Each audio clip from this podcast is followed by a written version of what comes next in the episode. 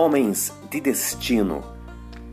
O que a Bíblia, palavra de Deus, nos orienta?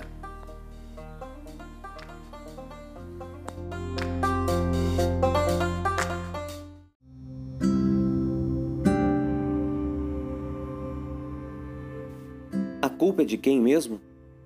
O ser humano traz em si uma característica até cômica se não fosse trágica, quando se vê diante de caminhos desastrosos que o levam a arruinar a sua vida. Ele tenta achar culpados para atribuir a condição da ruína a outros ou a fatores externos. É assim desde que Adão e Eva não passaram no teste de fidelidade a Deus e culparam a serpente pela desobediência. Antes de procurar culpados, é preciso encontrar o responsável.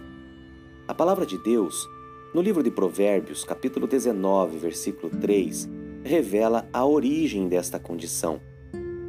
É a insensatez, ou seja, loucura, estultícia, inconsequência, imprudência, que arruína a sua vida, mas o seu coração se ira contra o Senhor. É mais do que vital a necessidade de buscar sabedoria para viver, e a sabedoria vem de Deus. Como homem temente a Deus, busque sabedoria do alto para conduzir a sua vida e encontre o sucesso verdadeiro em estabelecer a sua vida e o seu caminho. Fique bem, Deus te abençoe.